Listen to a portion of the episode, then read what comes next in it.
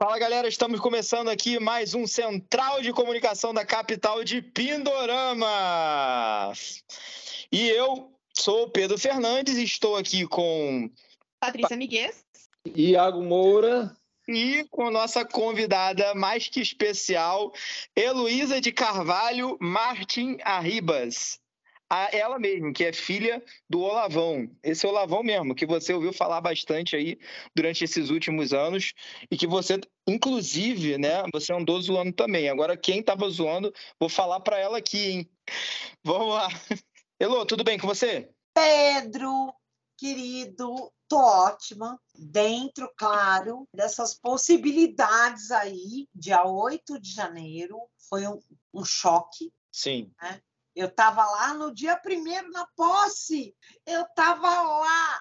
Só que, vou te contar. Podia ter Cheguei. se encontrado lá, viu? Tá, estávamos todos lá. Você estava lá? E nós três estávamos. Nós três. Jura?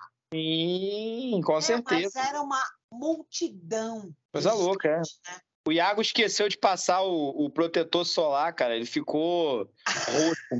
Deu uma queimadura bizarra no meu rosto.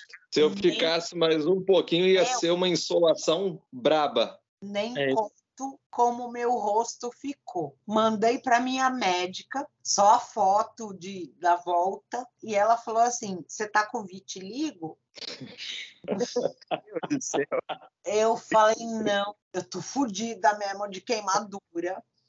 Né? Eu fui num ônibus bate e volta maravilhoso, com um pessoal maravilhoso do Sindicato da Construção Civil de Campinas. Né? Eu moro em Atibaia, estou o quê? 20, 30 quilômetros, não, 30 e poucos, 40 de Campinas. E daí o pessoal abriu o ônibus para eu poder ir, muito mais do que eu. Né? Eu levei dois amigos de Atibaia junto uhum amigo, vou contar. Eu sempre abominei esse tipo de viagem bate volta farofeiro. Que é cansativo. É, né? o Iago é cansativo. Também, Pô, o Iago só anda de avião, cara. É foda. Então, o pé de ônibus Iago, não vai nunca. Iago, Iago é rico, né? É. Nós é. é pobre. Nada, é tudo parcelado, cheque especial. É, você tem isso? Nem eu não tenho isso. Eu não tenho cheque especial, cartão de crédito, não tenho nada disso. Não, eu tenho cartão de crédito. Eu tenho cartão de crédito de limite. Se rir, eu mato, viu? 200 reais. Uau! É. é que eu bom, uso, eu uso para comprar remédio. Eu tenho um. É, ela riu aqui, ó. Que parte? Eu Pelo... tenho um cartão que tem 100 reais, gente. Putz! Elô, é, eu tô vamos, melhor que você. Vamos então aqui ao, ao, que a galera tá, tá esperando, que a galera tá né, ansiosa, né, para saber as verdades sobre o Olavão. Então, eu, eu, tenho duas perguntinhas bem básicas, tá? A primeira é o seguinte: o que que você acha que ele diria no momento em que o Lula ganhou a eleição? Gente, ó, eu não, não eu já fui, eu fui muito boca suja na infância. E o Olavo abominava, tá? Mas ele, ele é gostava. Mas é depois é... ele virou um boca suja. Ele dizia assim: vai tomar no cu. Lula, ladrão. Mas bom, quem eu lavo, né? Para dizer isso. É isso aí. É, deixa eu, agora uma coisa que para mim assim, é uma das, das, das minhas maiores curiosidades. O Olavo, é, segundo consta, ele foi do, do Partido Comunista. Segundo dizem, né? Não sei se isso aí é, é, é boato, se não é. Enfim. Eu queria saber assim, de você. Qual foi o momento que houve essa virada de chave? Se ele, em algum momento, né, se ele foi de fato uma pessoa, uma pessoa com uma ideologia mais progressista, se ele foi isso mesmo em algum momento? E se ele foi, que, em que momento ah, é uma pergunta ou dez? Não, é uma só, é uma só. É, é, é que eu quero saber porque tem que explicar bem, né? É porque assim, como eu te falei, primeiro, né, é, existem, né, existe uma, toda uma questão sobre é, a cartal da carteira dele no, no, Partido Comunista e tudo mais. E que, que, que, que eu quero saber. Vamos, vamos parar aí, Pedro. Ah, nessa primeira pergunta. sim, É, lá em 2018, sim. eu apareci falando do Olavo em 2018. Daí eu comecei a ir atrás de muita coisa. E daí, Olavo do Partido Comunista. Aham. E daí, Heloísa foi no Partido Comunista. Em carne e osso. Não mandei e-mail. Eu fui lá. Uhum. Tanto no PC do B quanto no PCB. Procurar rastro do Olavo. No PCB não tinha nenhum. Fui no PC do B. Cheguei lá, incrível. Os caras, é, porque a, a estrutura financeira do PC, PC do B em São Paulo é muito pobre. né? O PCB tem, mas o PC do B não tem. Aí eu cheguei lá, parei na rua, subi a escadinha, os caras estavam em reunião e falaram assim: Ó, a gente está em reunião de coisas do partido, a senhora pode descer e esperar lá embaixo?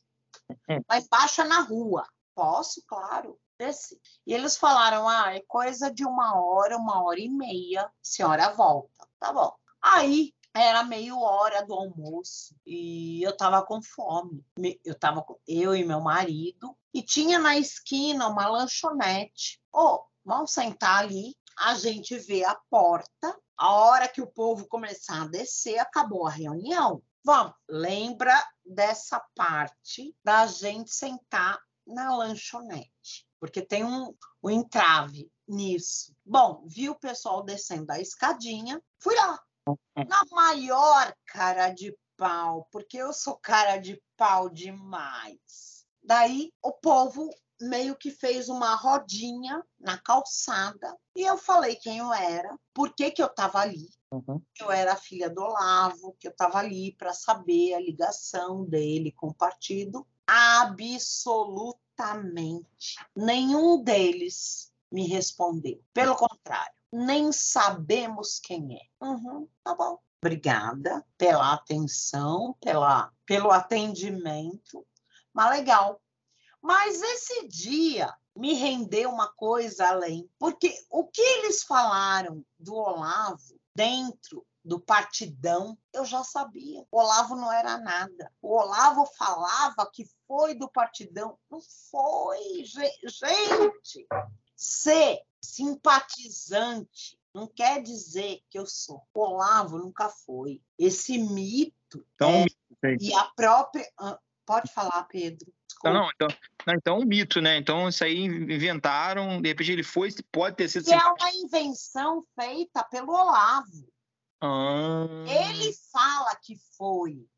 Pra dizer. Ele Ele falava. fala que é, é, era viveu na casa do estudante com o Zé Dirce. Sim, ele ia na casa do estudante, mas ele não era estudante. É verdade. É, então ele, ele, ele foi, então isso foi uma, uma, uma fake, né, que ele inventou só para dizer que ele tinha conhecimento de causa, né, para poder falar mal. É isso. Foi uma fake que ele inventou para, Ah. vamos dizer assim, poder dizer toda aquela história. Você já ouviu é, a gravação dele falando de tal sequestro? Já ouviu? Não é essa não. Ah, vou mandar para vocês. Manda sim. Aí a gente vai fazer, vai pôr essa gravação dele falando de um sequestro que ele ajudou a cometer em nome do partidão. Muito bem. É, essa é uma história muito complicada, mas o primeira, é, o primeiro sinal de que aquilo não prestava, eu obtive já praticamente no, no primeiro mês né, de, de, de participação no, no Partido Comunista. Note bem que dentro do partido eu era peixe pequeno, eu era o que eles chamavam tarefeiro. Tarefeiro é o sujeito que só obedece ordem e não discute. né. É, mas acontece que o próprio sujeito que me cooptou para ser eh, para entrar no partido. Me cooptou, nós entramos, entrou, ali, havia uma base comunista ali na Folha de São Paulo, nós tínhamos nossas reuniões, nossas atividades, mas logo em seguida aparece um sujeito muito sinistro do comitê estadual, dizendo o seguinte, dizendo, olha, o, o companheiro fulano de tal, ele arrumou uma amante que nós temos razões para suspeitar que seja agente do DOPS. Então, nós temos que isolá-lo durante algum tempo, enquanto nós investigamos esse negócio. E simplesmente delegou três voluntários, entre os quais, este que vos fala, para localizar um lugar onde depositar o sujeito. Isso era um, quase um cárcere privado, entendeu? E, naturalmente, nós fomos, não fui eu que achei, mas um dos três acabou achando um barraco numa favela, que eu lembro que você andava até o, o, o zoológico de São Paulo, depois andava mais outro tanto e mais outro tanto. É um lugar que eu nunca mais conseguiria achar. E depositamos o sujeito lá, e de vez em quando íamos lá levar cigarro para o sujeito. Né? Eu sei que passou um tempo, né? daí eu fui desligado dessa missão e esqueci o assunto. Daí estou eu um dia lá na. Nessa época eu trabalhava no jornal Notícias Populares, que é jornal sangrento, que pertencia à Folha de São Paulo. E estou eu lá sentadinho e escuto dois companheiros do partido, um dizendo para o outro assim: Sabe quem estava aí na portaria? Aquele filho da puta do fulano de tal, que era justamente aquele que me havia convidado para entrar no partido. Nós não deixamos nem entrar no edifício. Em suma, o sujeito, por aquela uma suspeita que ela jamais se confirmou, ele tinha sido excluído não somente do partido, mas excluído da profissão. Passa mais um tempo, estou eu lá tomando um cafezinho num bar na frente da, da Folha de São Paulo, e entra o sujeito magro, barbudo, esfarrapado, um verdadeiro mendigo. E vem falar comigo. E eu, como bom militante, leal ao partido, virei as costas. O cara não quis nem conversar com ele. Foi uma semana depois que eu comecei a pensar, falou, olha, não só eu sou um filho da puta, mas todos esses são filhos da puta. Mas ele não fala o nome do cara. O Olavo, quando mente, ele nunca fala o nome da pessoa. O meu amigo me deu um dinheiro. Que amigo? Não tem nome. Eu fiz aquele sequestro no partidão do cara amando do partidão, mas eu me arrependi. Quem ele sequestrou? Ninguém. Não tem nome. Quem uhum. mandou?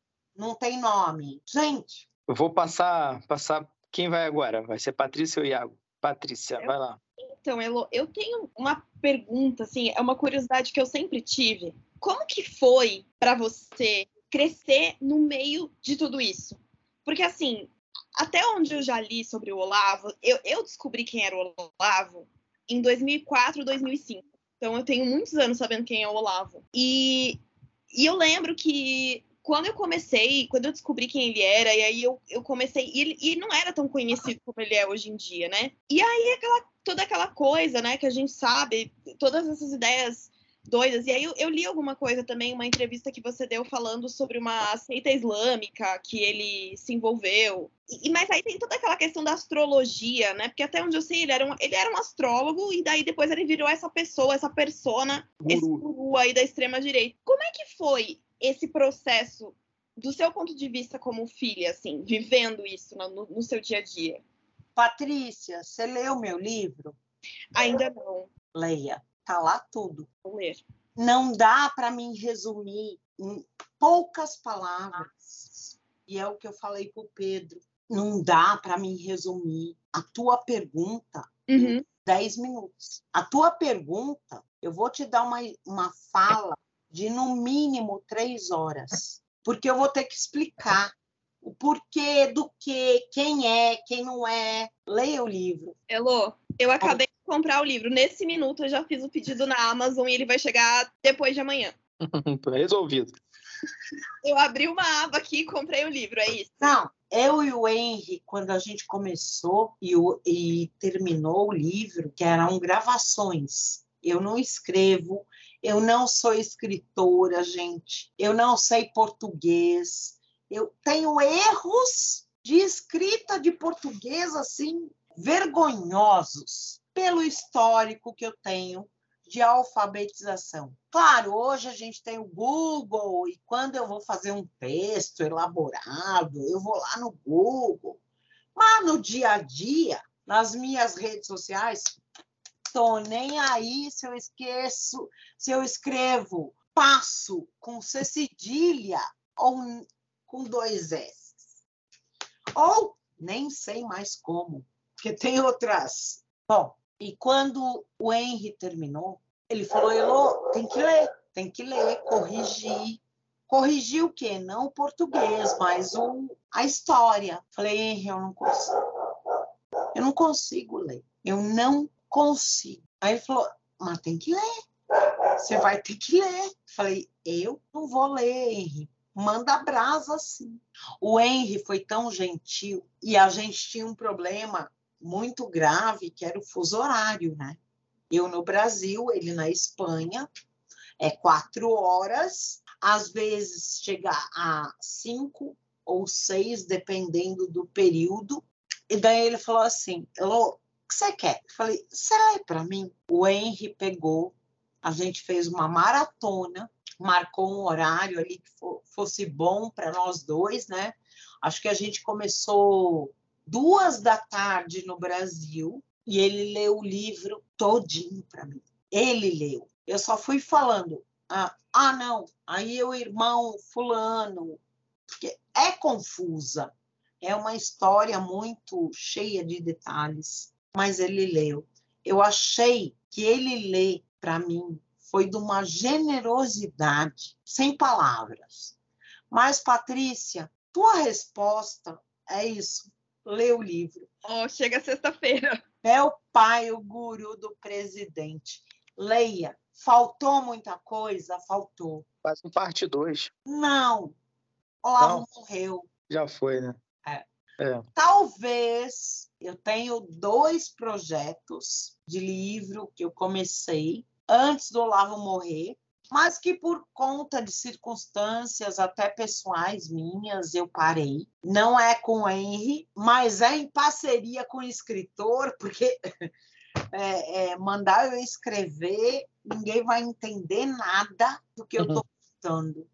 Talvez a gente continue. Então vamos aguardar. A gente começou, o Olavo estava vivo, o Olavo morreu, mas agora continua outra etapa, a outra etapa e não é diferente da etapa de combater o Olavo vivo. Agora ah, eu estou combatendo o Olavo morto.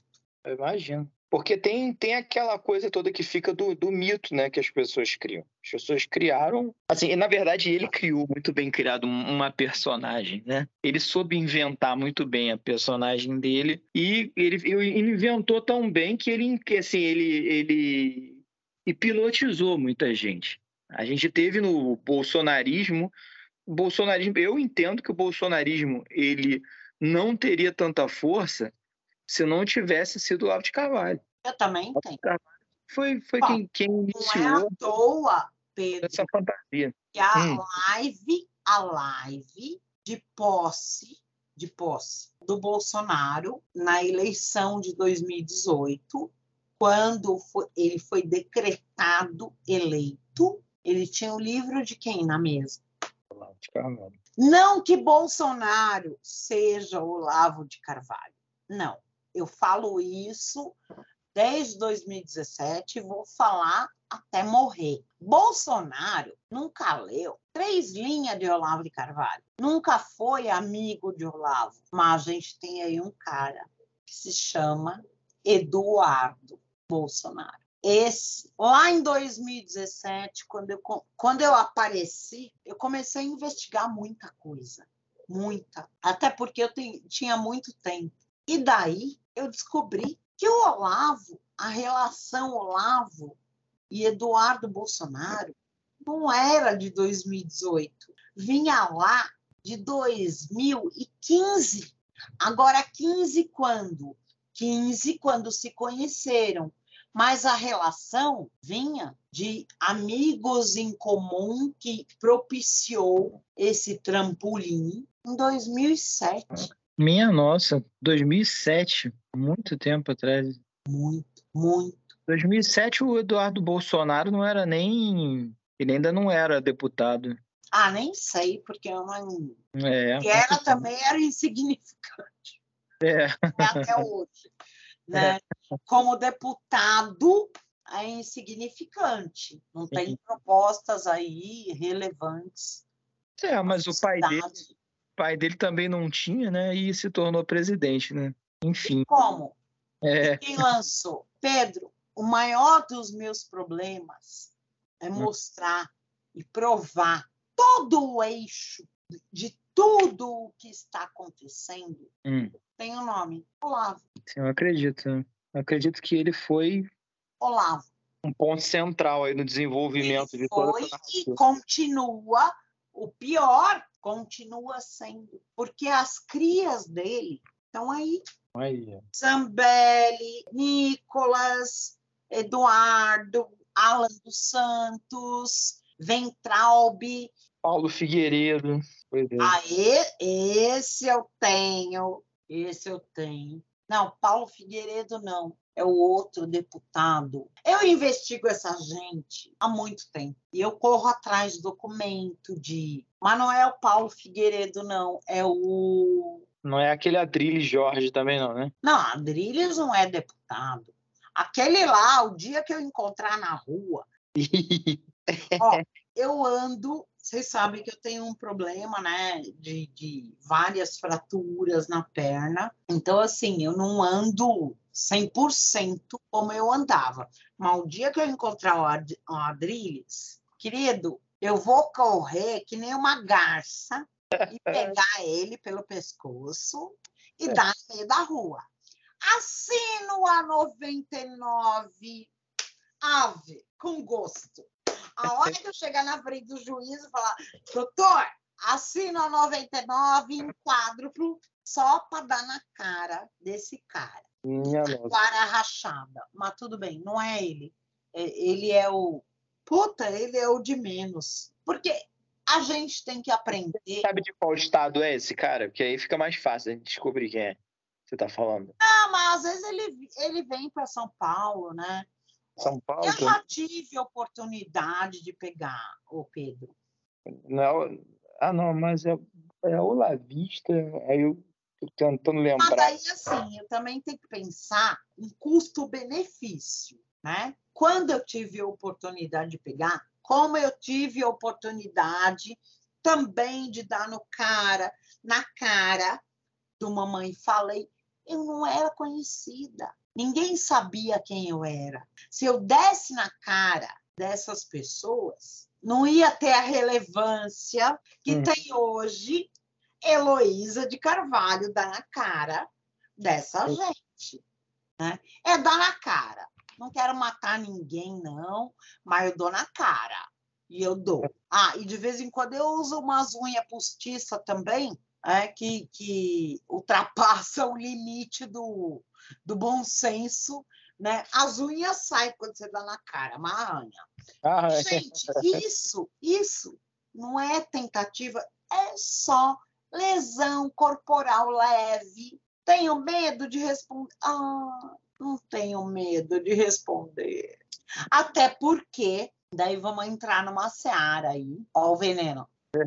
Ó o veneno. Ó o veneno. Bom, as minhas advogadas que cuidam de toda a parte civil que eu estou agora ajeitando, qual é a parte civil? O inventário. O inventário de quem? Meu? Não, eu estou vivo. Do Olavão. Do Olavão. São da família tradicional. Delmanto, para quem é da área jurídica, quando eu falar Delmanto, vai falar hã, hã, Elo, hã, hã, é. É a divisão da família Delmanto que cuida da área civil, que são parentes muito próximas, não vou falar ó, aqui o grau do parentesco, muito próximas dos Delmanto da área criminal. Elô, quando você se deu conta do tamanho da ameaça que o Olavo representava em termos de. Em termos, como um ideólogo mesmo de, um- de um pensamento conservador, de extrema-direita? Lá em 2017, né? até antes, eu sabia quem ele era, o potencial e o perigo. Eu sabia. Mas em 2017, com aquela questão do filme, né, O Jardim das Aflições, e eu fui. Não, deixa eu contar para vocês como foi essa história. Tô vendo na internet lançar, né, lá o Jardim das Aflições. E eu falava com o Olavo, né? Falava ainda Olavo. Falei, pai, isso, esse filme. Ah, Anjinho. Ele me chamava de Anjinho. Depois eu virei demônio. Mas tudo bem. Anjinho, é, uns meninos aí estão fazendo. Eu conheço meu pai. Ninguém faz nada no nome dele que ele não concorde. Mas tudo bem. Até aí, tô nem aí. Bom, pré-estreia do filme em São Paulo. Eu moro no interior de São Paulo, a 50 quilômetros de São Paulo. Não é interior de 200, é 50 quilômetros. Tô vendo o pré-lançamento. Aí falei assim, pai, então, eu vou lá. Ah, fala com Josias Teófilo, porque ele que está organizando. Eu tinha o WhatsApp do Josias, mandei. Oi, Josias, tudo bem? Então, dia tal é, o, é a pré-estreia aí em São Paulo. Eu tô indo. Tá bom, vou ver se eu tenho lugar para você. Hã? Falei, ô Josias, eu sou a filha do Olavo. Não, tá, vou ver. Eu não me lembro se foi no mesmo dia ou no dia seguinte que ele mandou o WhatsApp e falou assim: pode vir, tem um lugar para você. Eu falei: ah, legal. E meu marido fica no carro, né? Não, eu só tenho um lugar. Tipo, só cabe você. Aí eu, muito fina e educada, como eu sempre sou, falei: tudo bem. Eu entro aí no cinema com uma metralhadora e abro espaço para mim e para o meu marido. Topa, calmelô. Mas nisso eu mandei o print da conversa pro Olavo. E o Olavo, calma, Anjinho. Porque assim, o Olavo sempre soube quem eu sou. Eu tenho uma personalidade muito forte, gente. Eu sempre tive. Em alguns momentos eu tive que me calar, tive. Mas quando eu posso, eu falo. Falei, então, pai, resolve. Bom, não sei o que ele fez, mas dali a pouco, Josias, pode entrar com quem você quiser. Eu falei, tá bom, eu vou entrar com 20. Entenderam? De dois eu e meu marido, eu quero 20 lugares. Não, Calmelô 20 eu não tenho. Eu falei, não tem? Certeza? Não, você entra com quantos você quiser. Meu marido não quis ir, mas foi eu e mais dois amigos. Entramos, assistimos o filme. Tem foto, inclusive, no meu Facebook, eu nunca apaguei, até para registrar o um momento, porque é o momento da minha virada, o momento da minha decisão de me calar ou falar. Então tem uma foto lá minha com o Josias e o Matheus Baso, que é o produtor do filme. Eu tô linda, maravilhosa. É o momento daquela foto antes da ruptura. E muita gente, muito Olavete, usou aquela foto para falar: mas pera, aquele dia você estava lá abraçadinha tirando foto. Não, não estava abraçadinha. Gente, olha como eu consegui entrar no cinema. Ameaçando, entendeu? Não estava lá abraçadinha. Mas também não ia. Me pegaram no corredor. Não foi eu que pedi foto. Eu não peço foto, gente. Ó, tá para contar para quem eu peço foto, né? Vem cá tirar foto comigo. Tá pra com... Gente, eu conto nos dedos e não dá cinco, viu? Não dá cinco. Bom, aí tô indo no corredor, eles vêm, vão tirar. Vamos. Eu não vou ser antipática. Tirei uma foto sorrindo, mas saí do cinema falando assim: que palhaçada é essa? Cadê os palavrão do Olavo? Cadê o Olavo tratando os netos como lixo? Que é isso que ele sempre foi. É isso que ele sempre fez, gente. Aquela, sabe, rezando o Pai Nosso na mesa em inglês. Ah, que vergonha! Encenação pura. Teatro. Agora, Pedro, eu também posso ser atriz. Ah, eu já fiz teatro, tá? Na infância. Na infância eu fiz teatro. Eu fiz teatro, eu fui dubladora, eu fiz vários trabalhos na área.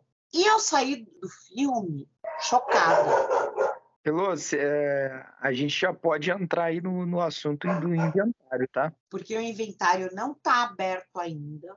Gente, vocês não têm noção. Vocês não têm noção da dor de cabeça que tá me dando conseguir. Esse povo não deixa rastro. Bandido não deixa rastro, né? É incrível. É, bravo. Durante algum tempo, eu não pude falar muita coisa, porque eu tinha medo, porque eu não tinha estrutura psicológica, tá, para falar, para enfrentar. Lá em 2017, quando eu comecei, gente, era assim, ó. Eu comecei final de 2017, quando entrou 2018, eu não podia sair de casa. Eu saía de colete à prova de balas, com segurança armado, Minha nossa. monitoramento de câmera na minha rua, Uhum. puseram fogo na minha casa, invadiram minha casa, ameaçaram meu filho, Mas isso daí, mas isso daí foi por quê? porque eu falava quem era o Olavo. Ah, tá. Você, você começou a so- sofrer perseguição por causa disso. Ah, tá. É bom de deixar claro isso, né?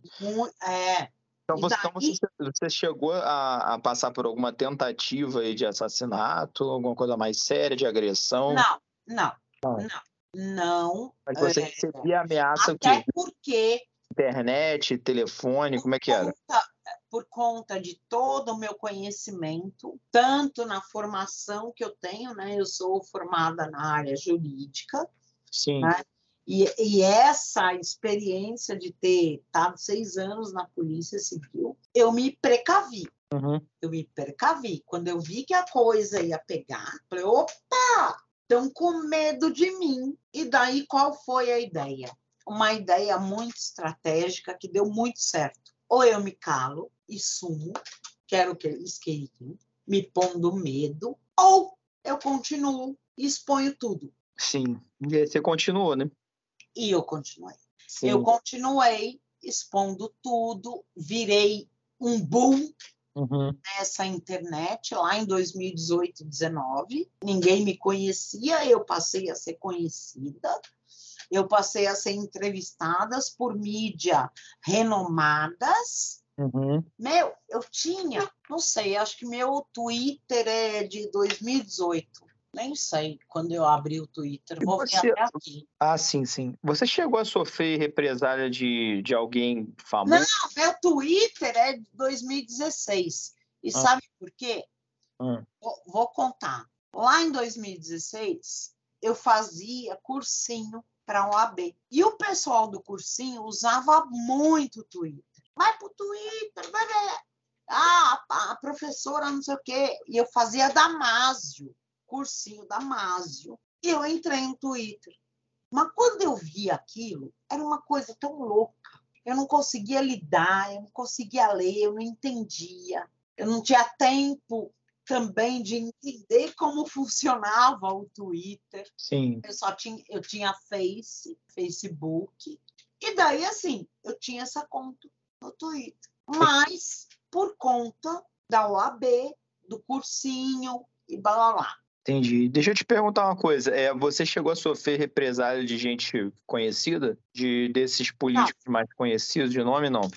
Hum, Não posso falar que não, que sim, Hum. porque assim, toda represália que eu, que eu sofri foi de uma maneira muito subliminar e muito vigarista.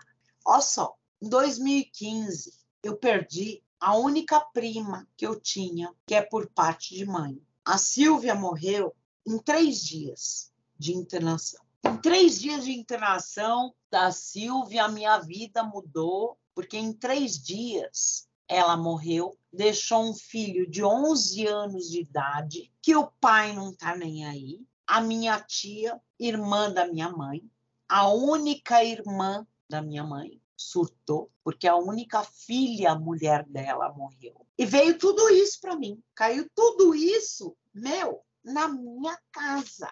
A Silvia morreu e assim, o pessoal, como conta pro filho dela que ela morreu? Eu eu conto, porque ninguém queria contar. Eu contei junto com o apoio do meu único filho, porque a diferença de idade do meu sobrinho para o meu filho é muito grande. E daí a gente fez todo um esquema para poder contar. Meu, meu sobrinho saiu da minha da sala da minha casa, porque ele estava comigo. Porque quando ela foi internada, ele veio ficar comigo. E eu fazendo todo aquele esquema assim, tua mãe tá bem, não sei o quê. Meu, a hora que me ligaram falando que a mãe dele morreu, e eu olhei para ele assim, eu não podia chorar. Eu tinha que estar tá lá inteira. Como eu ia falar para ele na madrugada que a mãe dele morreu? Isso em 2015. O Olavo, o Olavo não foi capaz. E a gente se falava por telefone, a gente não estava rompido ainda, nada. Me ligar e falar: Ô oh, filha, que pena que você perdeu a tua única prima. Não, porque o Olavo, ele sempre é o centro do mundo. Pouco importa os filhos, os netos, os amigos, os alunos. Ah, ele fala. Meus netinhos, meus. Mas quando. Tem, tem uma postagem do Olavo muito bizarra, dele falando do Alan dos Santos, que o Alan dos Santos, nos últimos momentos de, do, do Olavo, o Alan estava lá, ajudando a cuidar dele. Hum. Né? E daí eu parei e pensei assim: jura que o, nos últimos momentos do Olavo ele tinha o Alan dos Santos limpando a bunda dele? Será que chegava tanto? Chegava. Meu, eu, é. eu, eu não sei vocês, mas assim, eu lido com doença há muitos anos. Sim. Muitos. Já passei por situações assim de amigas falarem assim: Elô, jura que você vai limpar a minha bosta? O meu vômito? E eu falar assim: jura que você acha que eu tenho nojo disso? Não, mas a questão aí não é tipo assim, não é você uma pessoa que trabalha, né, com, com, com saúde, é diferente, a gente tá falando do... Não, mas eu Santos, trabalho né? com saúde, eu não sou enfermeira, não sou nada. Sim. Mas, de qualquer forma, a gente tá falando, tá falando do Alan dos Santos, né? Que, tipo assim, pelo que parece, é um cara que é tão. É, é um ser tão abjeto. Não, né? o Olavo falou é. isso. É. Uhum. Tipo assim, eu não mando no Alan. O Alan uhum. só meu amiguinho que veio aqui limpar minha bunda. Uhum. Quando eu estava doente. Sim, sim, Você acredita nisso? É, pois é. E me conta uma coisa, Luísa. Ele no final das contas, o diagnóstico foi Covid mesmo? Pedro, hum. é assim, a legislação americana, puta, hum. é uma merda, viu? É assim, ó. Não, se teu parente, vou falar mãe, pai, nada. Se teu parente morre e eu quero ir lá pegar a certidão de nascimento, de, de óbito, eu pego, eu pago a taxa e pego. Uhum. Não preciso falar para que eu quero nem quem eu sou. Uhum. Nos Estados Unidos não é assim. Tem uma legislação que diz o seguinte: na Virgínia, no estado da Virgínia, porque lá tem essa merda, né? Cada estado faz sua lei e, tipo, é lei, é lei, e o governo federal não interfere nisso. Uhum. E daí, no estado da Virgínia, é o seguinte: sabe quem pega a certidão de óbito? Hum. Só parente de primeiro grau. Eu sou, sou. Mas eu tenho que ir lá. Bom, vou lá. Não. Meu, quanto custa? Eu tenho visto americano, tá? Que expira agora em junho é, de 2023. Porque eu tirei em junho de 2013. Sim. Mas pera lá. Eu tive que contratar advogado americano, fazer tradução juramentada, do monte de documento. E detalhe, o advogado chega lá, o órgão americano, eu quero mais isso. Ai, meu Deus. E cada vez que ele fala que quer, não tem como questionar. Eu tenho que traduzir. E cada vez que eu traduzo, é 150, 200, 300 reais. Sim. E daí chega lá o documento e não serve. Uhum. Agora, por que? Daí eu te, te questiono, e é uma questão que eu vou expor Sim. ao Itamaraty. Por que, que uma pessoa que mora no Brasil, que tem um parente que mora no exterior, não tem essa ajuda do Itamaraty para conseguir esses documentos. Eu não consegui até hoje a certidão de óbito do Olavo. Eu consegui o quê? A declaração de morte americana. Sim. Essa declaração é um documento americano que eu tive que pagar uma tradutora juramentada para traduzir, para poder, com esse documento, abrir o inventário e pedir prazo para conseguir a certidão. Entendi. Então, assim. Só que, pera lá, pera lá, vamos abrir outro parênteses. Olha o absurdo que chega. Eu sou da, eu sou bacharel em direito e eu acho um absurdo umas coisas. O Jair Messias Bolsonaro decretou luto oficial, está publicado no Diário Oficial, a morte do Olavo. Sim.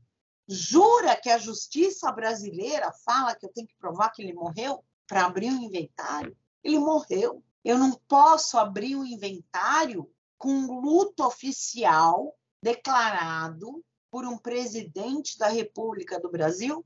Ó loucura! Você entendeu? Entendi.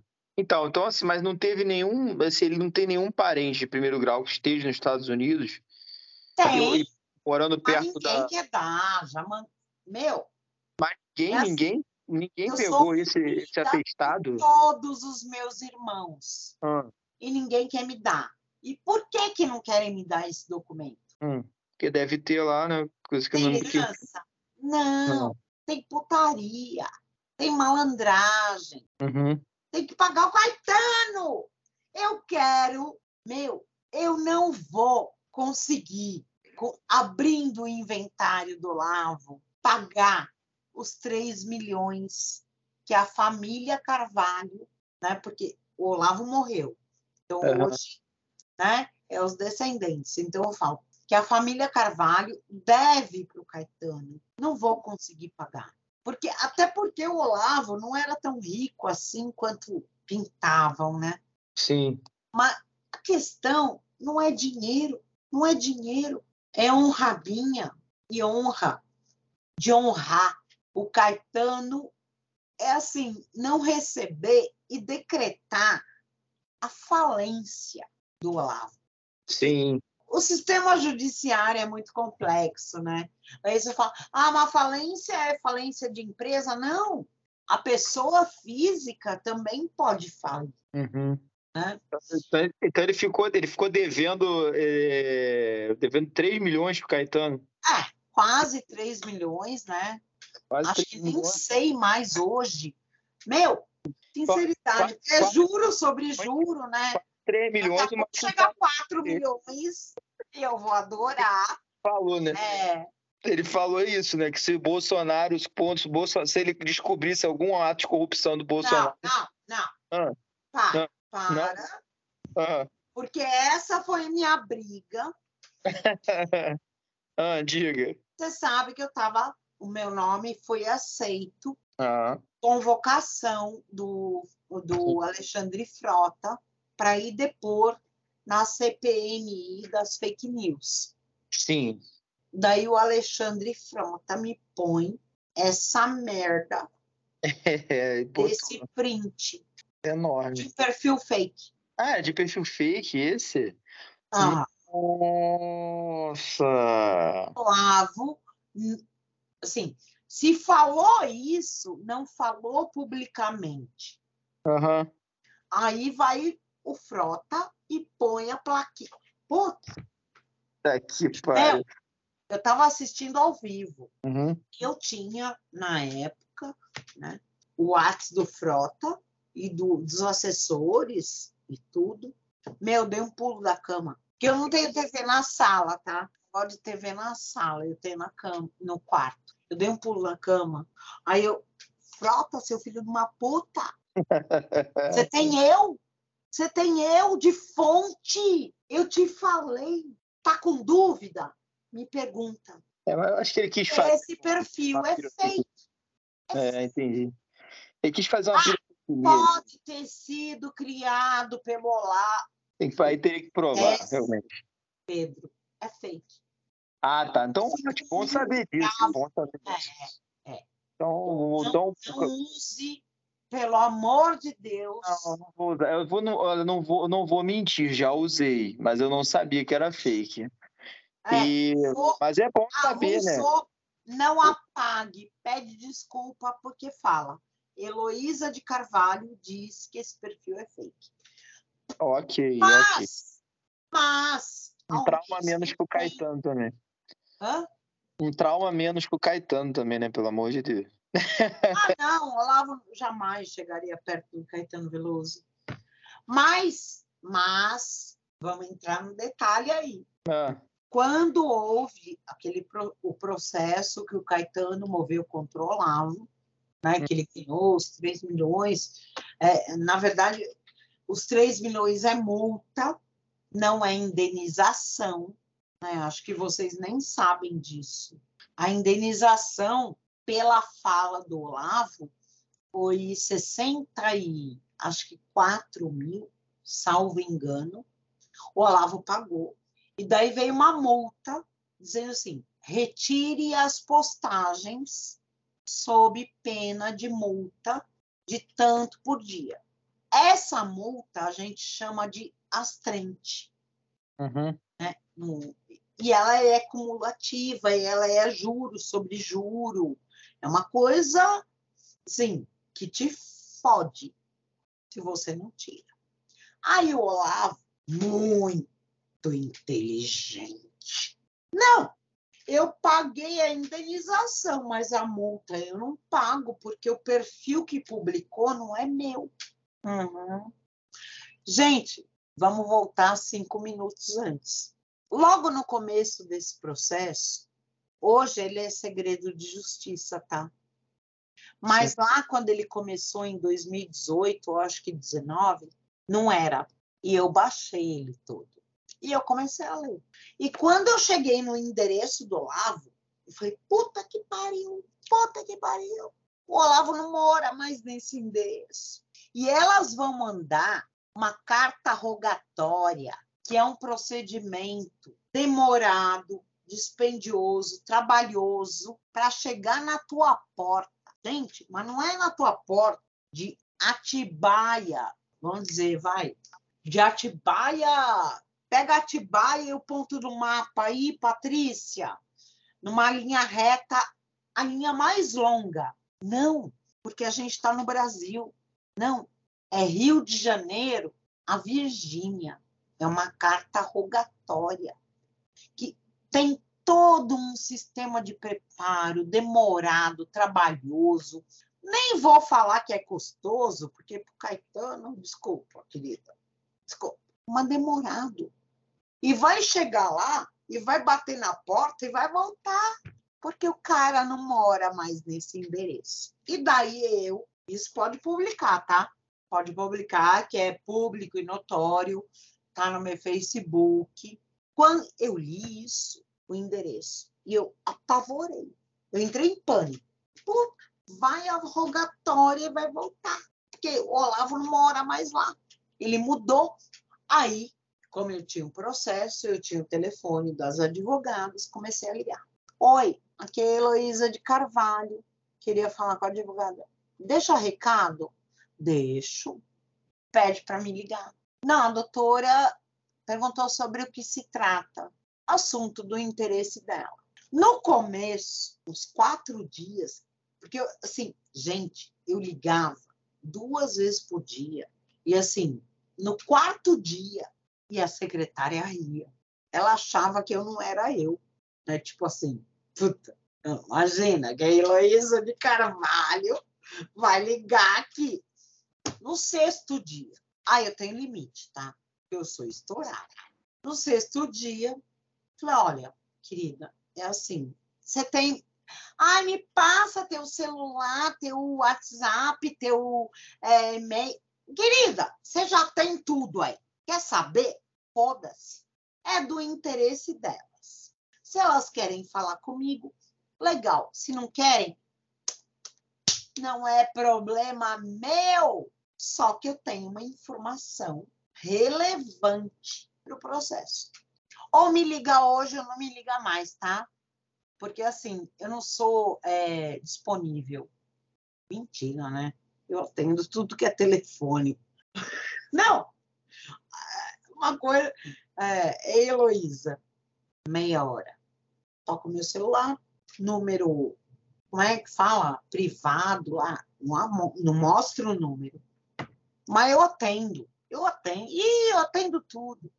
Entendi. Alô? Oi, Lô. Oi. Ah, aqui é fulano. O que, que foi? Falei, então, quer o endereço? Correto? Que as, o que vocês estão pondo aí no processo, ele mudou. A rogatória vai bater na porta e voltar. Quer o correto? Não, quer, eu mando. Manda por e-mail? Mando. Mandei por e-mail. A rogatória foi. E não sei se vocês sabem, tem uma coisa muito maravilhosa. Eu, uma das poucas coisas que eu acho que eu gosto da justiça americana. Lá não existe na questão de quando é estrangeiro a ser intimado a pessoa do oficial de justiça. Lá quem te intima, sabe quem é? O xerife da tua região. Nossa bate a viatura de polícia. E detalhe, da intimação, não é assim, ô oh, Patrícia, vim te intimar. Não, Patrícia, cabelos longos, olhos não sei o que, altura. Puta, tipo assim, não tem como falar que não era Patrícia. Aí, intimou o Olavo assim, no processo do Caetano. O Olavo ficou puto por puto da Eu que dei o endereço. Eu.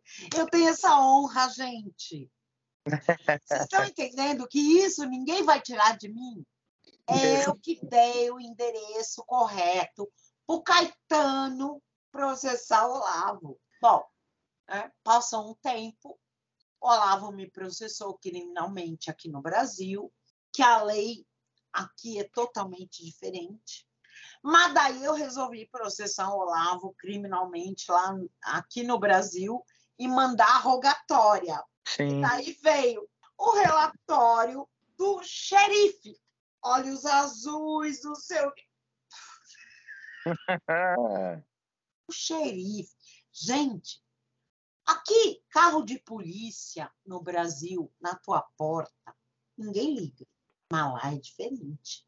Apareceu o carro do xerife, que é a pessoa, aqui vamos dizer, do delegado de polícia na tua porta. Ah, não é legal, né? Aqui ninguém liga.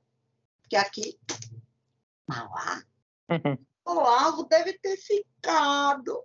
Bom, daí eu juntei a intimação né, feita pelo delegado de polícia no processo do Caetano e a minha. Eu tenho esses prints.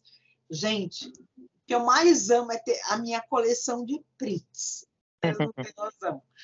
Bom, mas daí foi. E hoje, conseguir essa certidão está sendo uma odisseia. Uma odisseia de tempo, de grana, de demanda.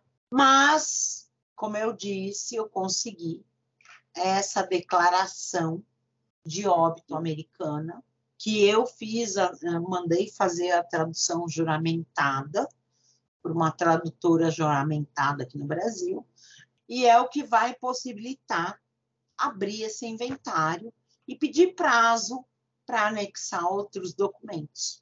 Entendi. Elo, então a gente vai ter que aguardar ainda mais um pouquinho né, para confirmar se foi Covid ou não. é... é, Pedro, na verdade, assim, é. É. Pelo histórico de tudo que aconteceu, Covid não mata, né? O que mata é a complicação. Sim, mas gerado pelo, pela Covid, né?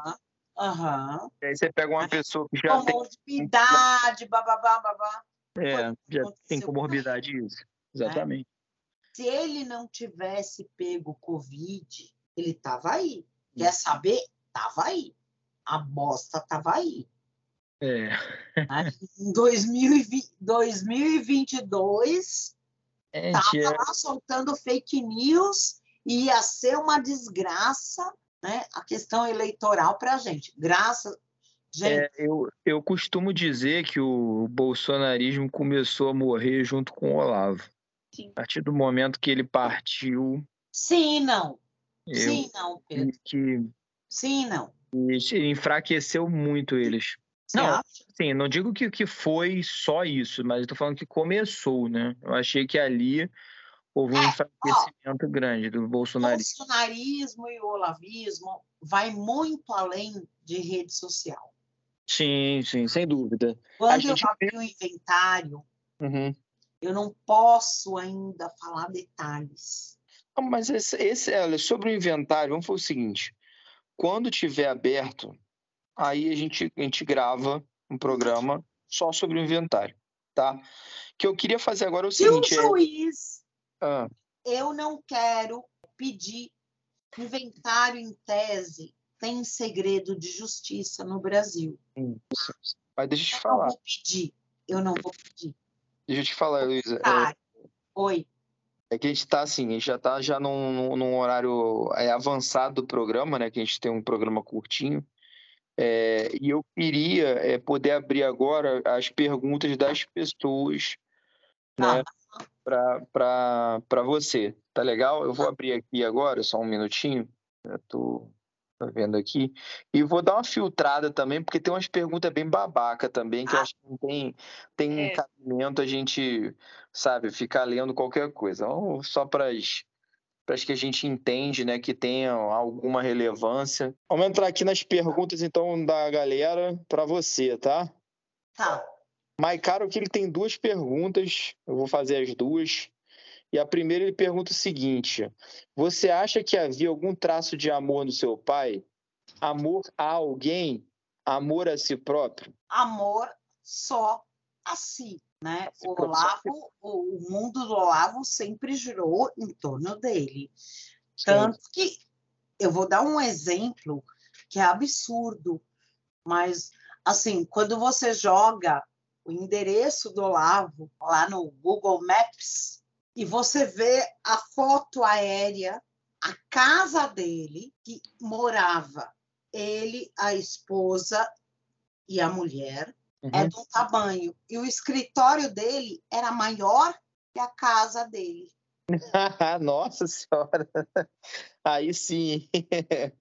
o escritório dele. E daí você vê que é uma pessoa que é totalmente centralizadora, porque assim, a minha casa, aonde abriga a minha família, nunca vai ser menor do que o meu espaço de trabalho. Gente, eu trabalho num cantinho, mas a minha casa é, é o conforto da minha família, de quem eu amo ela tem que ser, não é que tem que ser grande, mas ela tem que ser maior. Sim. Acho que a- acho que a minha resposta aí foi compreendida. Manda outra. Sim. A outra é a seguinte: é o mesmo, o mesmo rapaz, o Maicaro, ele mandou aqui. Você acha possível que teu pai fosse gay? Porque ele claramente tinha uma fixação anal. Não, não, não. Olavo, ele teve fases. Olavo gostava de uma putaria.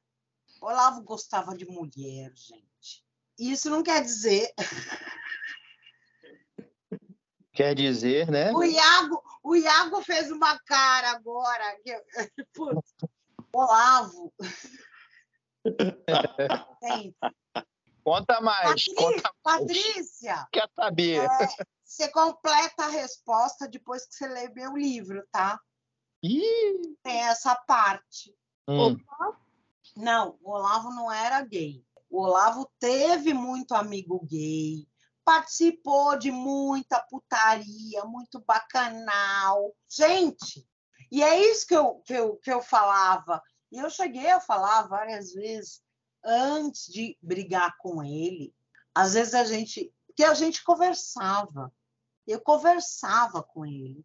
E às vezes, quando ele vinha com essa postura de filósofo, cristão, tradicional, eu falava, pai, quando a gente morou em Ubatuba, todo mundo andava pelado. Eu tinha cinco, seis anos de idade.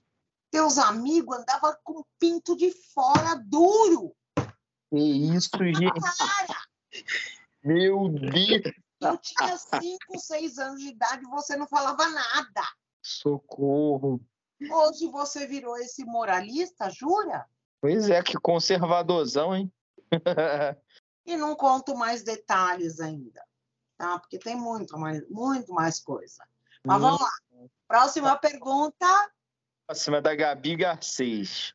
Que idade que você passou a ter a percepção de que discordava do seu pai e como foi esse processo? É, Gabi, acho que desde que eu nasci. eu sempre fui muito diferente, muito diferente. E o Olavo tanto sabia que eu era diferente que ele, assim, muitas vezes ele falava assim: eu faço o que você pede porque só para te calar, porque você insiste e você vai até o limite que não tem limite. É, então vamos para a próxima. O Charles Pimenta, ele perguntou aqui, o Olavo de fato acreditava no que dizia ou ele era apenas mais um demagogo, um? Charles, isso eu falo no meu livro, né? Hum. Que assim, Olavo criou um personagem para ele e que ele acabou incorporando o personagem, infelizmente. Sim, Tá no meu livro, leia. olha aí, compra o livro da Heloísa, tá? Tá na Amazon, a Patrícia acabou de pai, comprar. é. Aí. Fala aí, Pedro. Meu O- pai, o guru do Bolsonaro, é uma coparceria com o Henri Bugalho. Eu não sou escritora, eu só conto. E o Henri escreveu com ipsis literi todas as minhas palavras.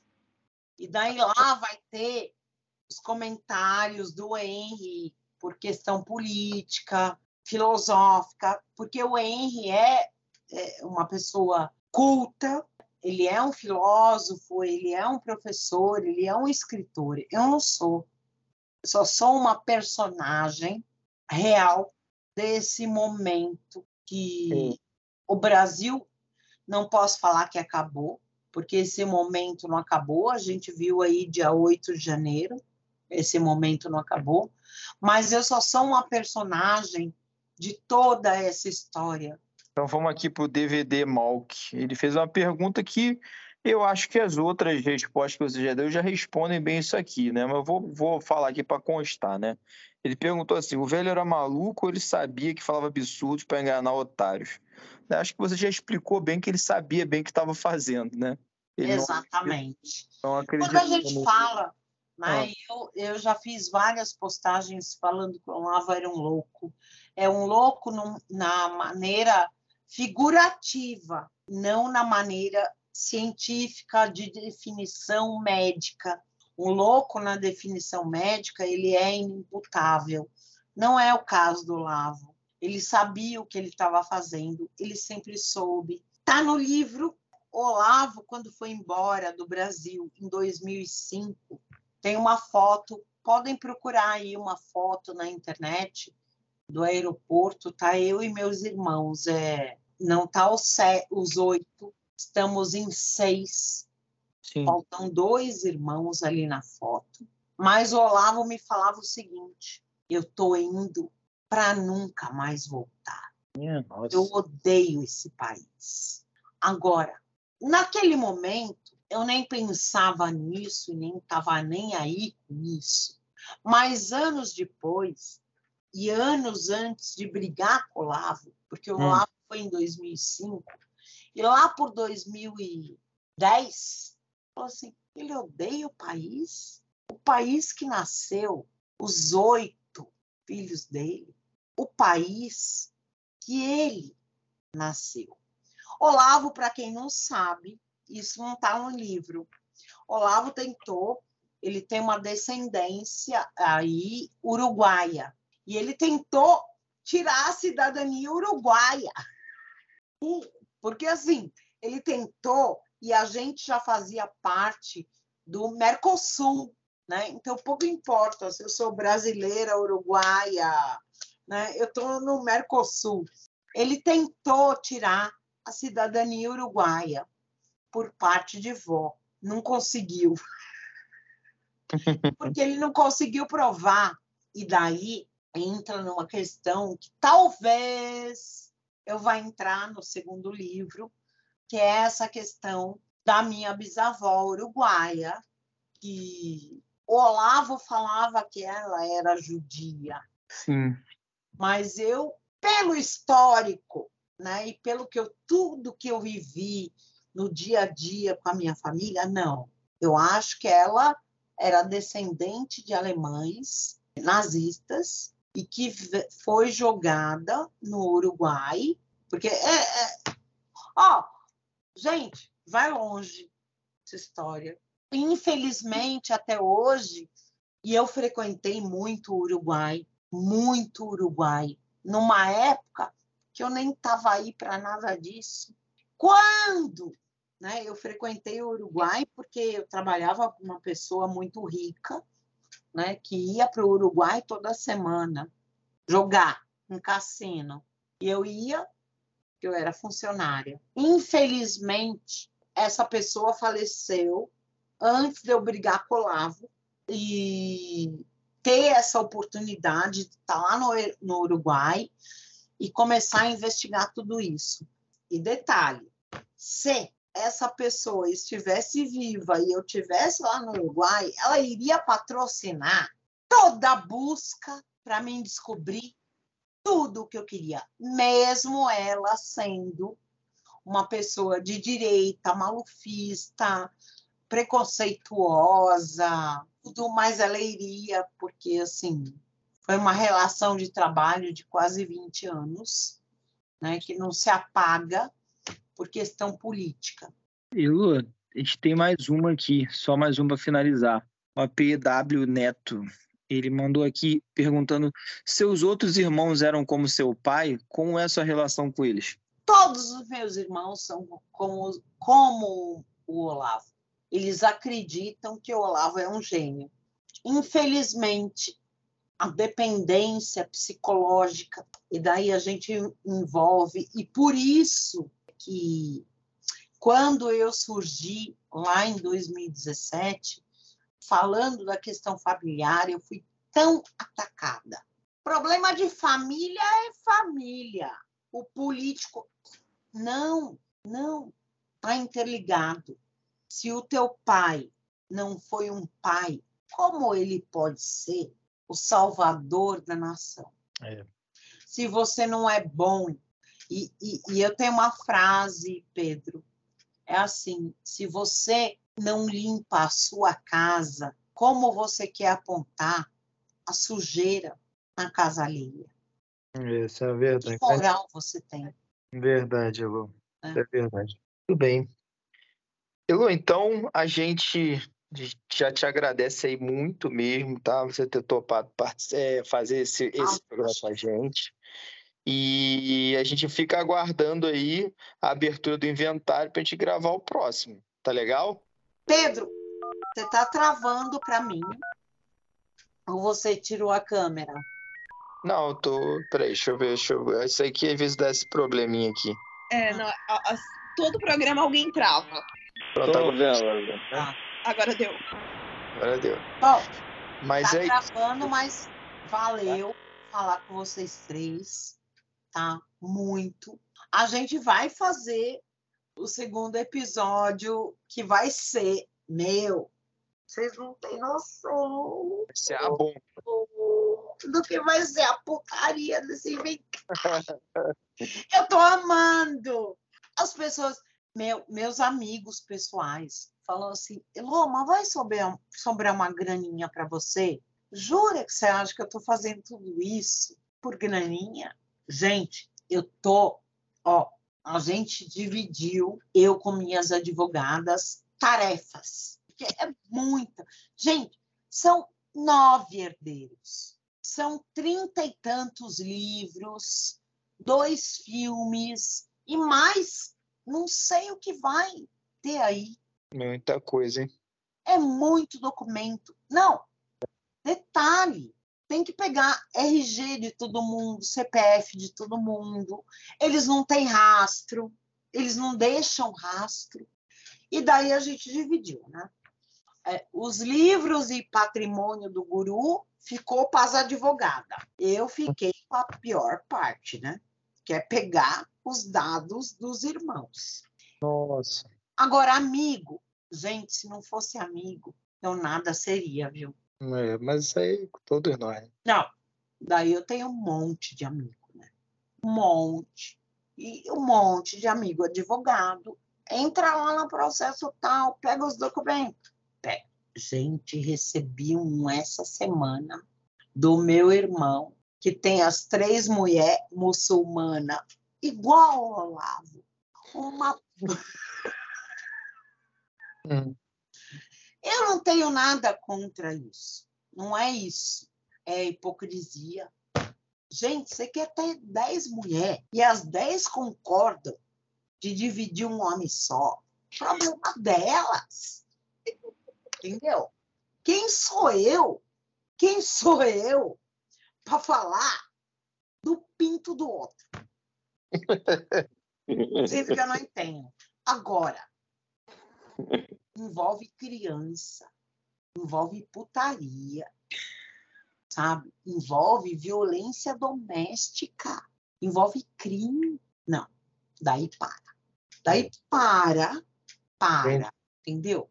Porque assim, ó, eu tô no meu quarto marido, tá? Quarto. Eu casei no cartório com meu primeiro, que é o pai do meu filho, e com o Alfredo, que é o Martin Arribas. Os outros dois foram união estável. Quatro casamentos. Quatro. Eu tenho 53 anos, gente. Divide por. Não dá 10 anos por casamento. É assim, eu separava. Do meu primeiro, não, porque eu era muito nova. Mas do segundo, eu separei. Meu, no dia que eu separei, eu tava na balada, na putaria, e fui dormir no motel com um cara que eu não lembro o nome, a cara. Entendeu? Mas eu era. Eu tava É, ali, É, eu isso tava tava ali. ali. Eu É, não magoei ninguém. Eu não Exatamente. feri ninguém. Entendeu? sim. O meu filho não sabia de nada, porque eu não fui para minha casa. Crime deixa eu só te falar uma Oi. coisa aqui rapidinho. É que eu tenho, eu, eu marquei de entrar numa outra call, tá? Ah, Mas tá. de trabalho 10 horas. Tipo assim, que eu, eu achava até que a gente ia conseguir finalizar aqui antes, né? Mas basta, o nosso programa rendeu, rendeu muito. Então, não, assim, eu eu- falo muito. né? e, de qualquer forma, eu preciso encerrar aqui, tá? Ah. É, e aí a gente fica aguardando aí pra gente gravar o próximo, tá bom, Tá querida? bom, tá bom. Tá bom? Mais uma vez aí, muito obrigado, tá? É você. Tá? De verdade. Vocês. Tá legal? Patrícia, lê o livro, me chama. Tem meu WhatsApp aí, o Pedro tem. Obrigado. Beijo grande. Beijo Boa noite. enorme. Prazerzão, Heloísa. Prazer. Um beijo. Bate.